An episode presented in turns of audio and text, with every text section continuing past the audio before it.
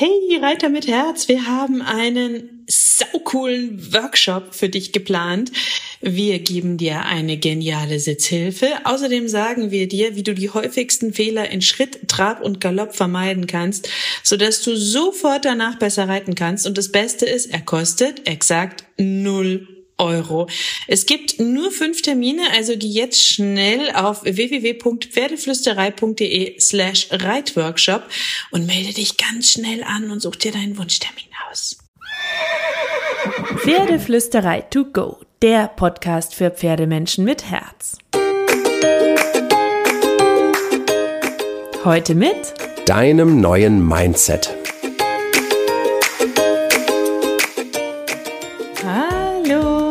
Einen wunderschönen guten Morgen. Ich hoffe, du hattest auch diese Woche wieder so, so, so viele magische Momente mit deinem Pferd und das Thema Mindset hat dich die letzten Wochen inspiriert. Und ich habe jetzt noch ein kleines Mindset-Thema für dich und das mag im ersten Moment etwas oberflächlich klingen, aber ich finde, dass es ein kleiner, feiner und trotzdem super, super wichtiger Part ist, nämlich das richtige Setting in deinem Pferdetraining, weil Du handelst, wie du dich fühlst. Das bedeutet, die Katze findet das auch, falls ihr sie gehört habt. Das bedeutet kurz und knapp, deine Gefühle bestimmen deine Körpersprache und dein Handeln. Und das wiederum beeinflusst dein Pferdetraining. Und wenn man das mal genau bedenkt, ist das natürlich ziemlich logisch, weil Pferdetraining ist ja eine sehr, sehr persönliche Angelegenheit, weil die Persönlichkeit deines Pferdes agiert mit deiner Persönlichkeit und eure persönliche Tagesstimmung spielt auch noch eine Rolle bei der ganzen Geschichte. Und das kennst du ja vielleicht auch, dass ähm, Pferde oft bei unterschiedlichen Menschen unterschiedliche Facetten zeigen. Oder dass vielleicht gute Pferdetrainer mit sogenannten Problempferden viel weniger bis gar keine Probleme haben oder auch umgekehrt betrachtet. Wieso sind die meisten Pferde auf einmal so viel besser in den Lektionen, wenn der professionelle, aber gute professionelle Pferdetrainer sie mit ihnen absolviert? Das ist erstens, weil der gute Trainer ganz, ganz, ganz genau weiß, natürlich, was er will und was er tut. Ja, der hat auch Erfahrung und Kompetenz, klar, weil Signalgebung, Timing, Körpersprache und so weiter und so fort stimmen und damit natürlich Klarheit für das Pferd herrscht. Aber auch, weil der Trainer sich absolut wohl und sicher in seiner Haut fühlt und deswegen Fokus und Klarheit ausstrahlt. Gute Pferdetrainer, wirklich gute Pferdetrainer, die auch ähm, mit Feinheit auskommen, die nicht mit äh, Druckerhöhung ähm, per se arbeiten, ähm, haben in der Regel ein optimistisches und tiefengelassenes Mindset. Die haben Fokus, die haben in sich ruhende Stimmung, eine klare, selbstbewusste Körperspannung und Körpersprache, Präsenz. Und diese Präsenz, die kommt durch ganz viel Erfahrung und Klarheit im Kopf, keine Frage. Und das kannst du natürlich nicht mit einem Schnipsen erzeugen, aber du kannst ein paar Stellschrauben drehen, um dann ein entspannteres Mindset in deinem Kopf zu entwickeln, vielleicht mehr Selbstbewusstsein, mehr Präsenz zu haben und dadurch dem Profi-Pferdetrainer in dir für dein Pferd wieder einen Schritt näher kommen. Deswegen bekommst du von mir in diesem Podcast drei simple, schnelle Tipps für ein bisschen mehr Präsenz und ähm, wie du sie dir erarbeiten kannst mit diesen kleinen Stellschrauben.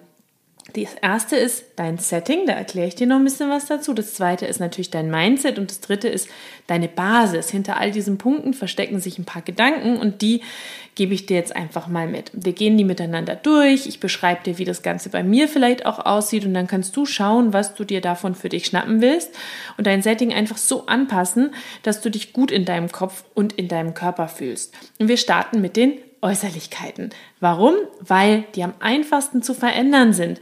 Genau wie bei unseren Pferden ist es auch für uns Menschen super, super sinnvoll, die einfachsten und schnell umsetzbaren Schritte natürlich zuerst anzugehen und sich dann vielleicht nach und nach an die schwierigeren Punkte zu wagen. Mehr Präsenz durch dein Setting ist also der einfache und schnelle Punkt. Das mag jetzt super, super oberflächlich klingen, aber Kleider machen nun mal Leute. Und damit meine ich nicht deine Außenwirkung am Stall und was deine Einsteller denken, sondern ich meine die Wirkung auf dich und deine Einstellung, dein Selbstbewusstsein, deine Präsenz.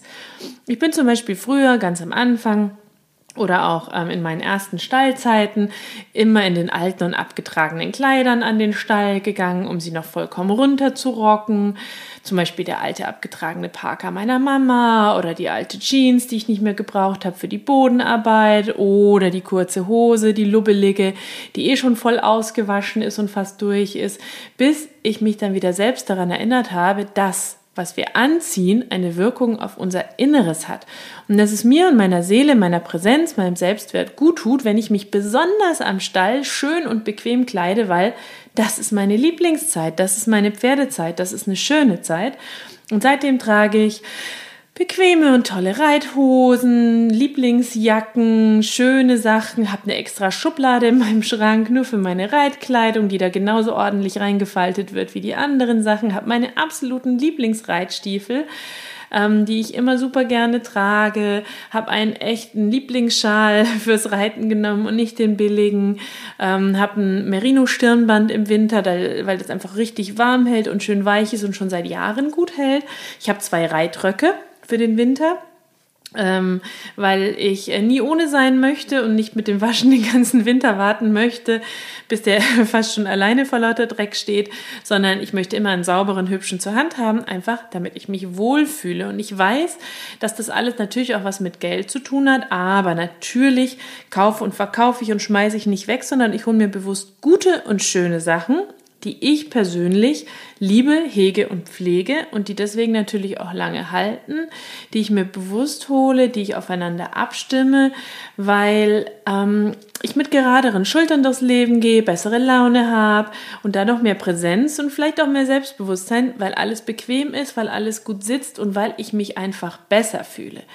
Das kannst du aber auch weiterziehen, ja. Das muss ja nicht die teure Reithose sein. Die, meine, die kann man sich auch zu Weihnachten oder zum Geburtstag wünschen. Man kann sich ähm, das ansparen, man kann sich andere Dinge äh, verkneifen. Das mache ich auch so, wenn ich mir teure neue Schuhe kaufen will für den Stall, dann kaufe ich mir eben ein paar Monate nichts anderes und ähm, spare mir das sozusagen langsam an. Und völlig klar ist natürlich auch, dass andere Dinge wichtiger sind wie die Gesundheit des Pferdes und so, aber es ist halt einfach eine kleine Stellschraube, die du drehen kannst. Und wenn es finanziell jetzt nicht so einfach ist, dann kannst du dir auch das Stallleben schön machen, indem du deine Putzbox schön ordentlich aufräumst, indem du dir einen schönen Lieblingsspruch an den Stallschrank klemmst, aber in einem hübschen Zettel und nicht irgendwie abgerissen, indem du dir einen coolen Screenshot auf dein Handy machst von dem Lieblingszitat, das mit Pferden zu tun hat, indem du dein Lieblingslied hörst, bevor du an den Stall fährst. Du kannst es dir auch kostenlos schön machen, indem du aufgeräumt, ordentlich,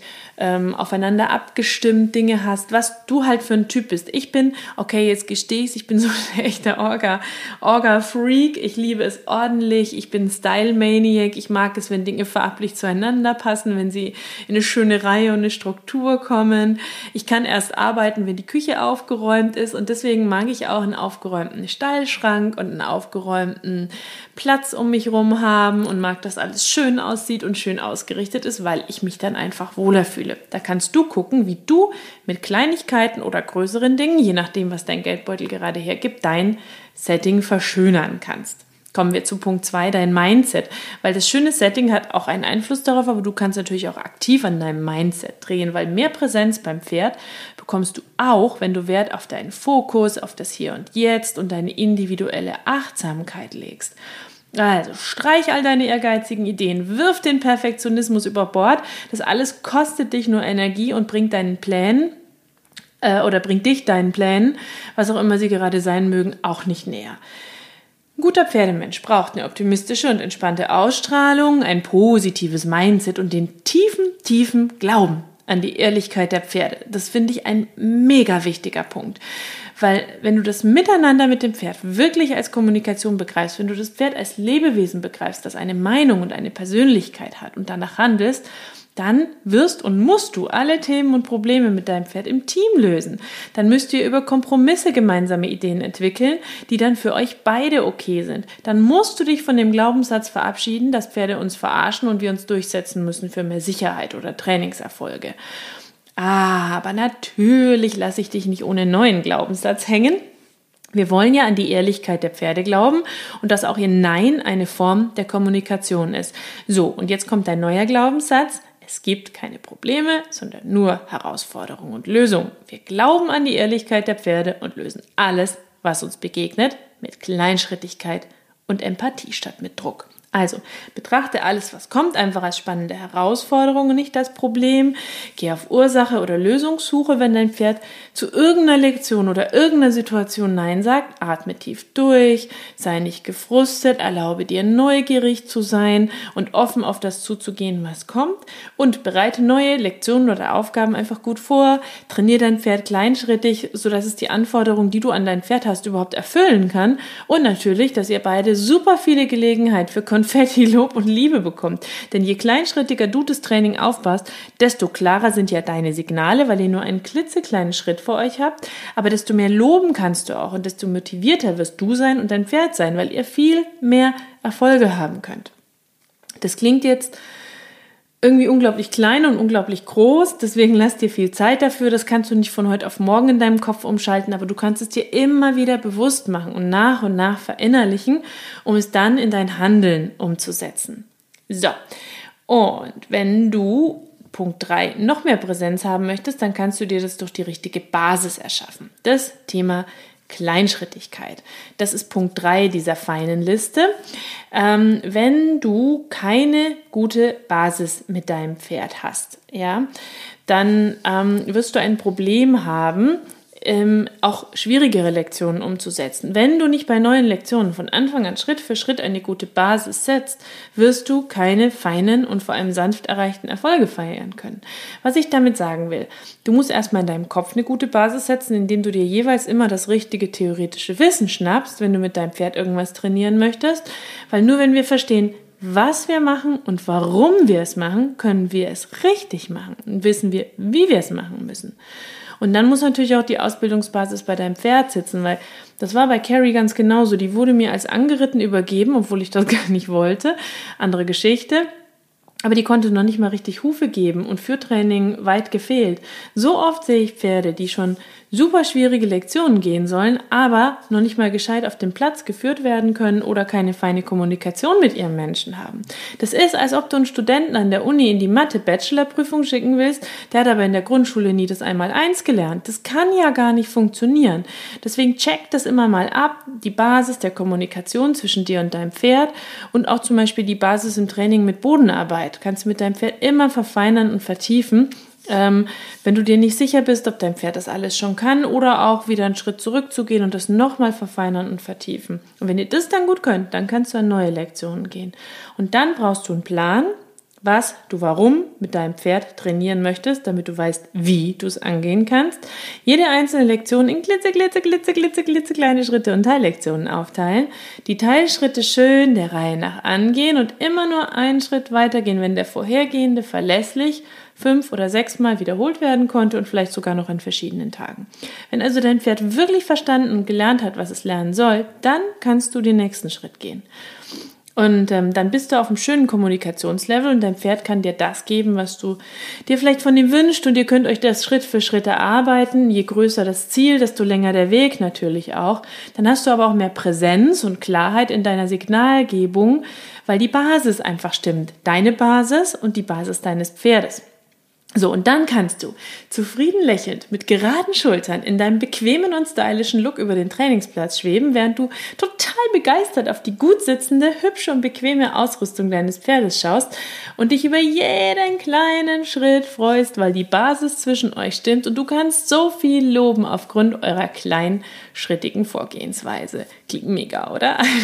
so, mit dem äh, Glitzer-Tipp und der Glitzer-Idee wünsche ich dir eine wunderschöne Woche mit deinem Pferd und wenn dir dieser Podcast gefallen hat, dann gib ihm fünf Sterne und schreib mir eine Bewertung. Ich freue mich über jede einzelne Bewertung oder teile ihn auf Instagram oder Facebook mit anderen Pferdemenschen, die auch was davon haben, können und sollen und dürfen deiner Meinung nach, weil ich freue mich, wenn noch mehr Pferdemenschen hier zuhören.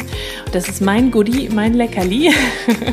Ich lese mir auch all die Bewertungen durch und freue mich immer wahnsinnig, dass so viele happy sind und ich weiterhelfen konnte. Und jetzt wünsche ich dir eine wunderschöne Woche voller Magie und natürlich.